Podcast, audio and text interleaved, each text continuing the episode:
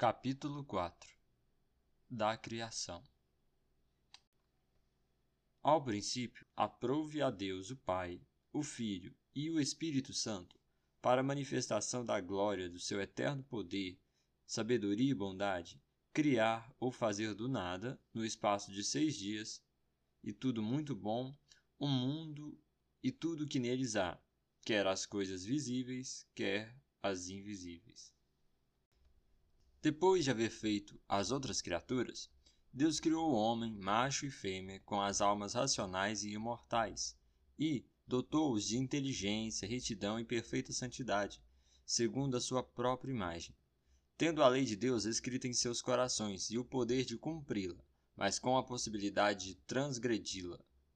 sendo deixados à liberdade de sua própria vontade, que era mutável. Além desta, escrita em seus corações, receberam o preceito de não comerem da árvore da ciência do bem e do mal. Enquanto obedeceram esse preceito, foram felizes em sua comunhão com Deus e tiveram domínio sobre as criaturas.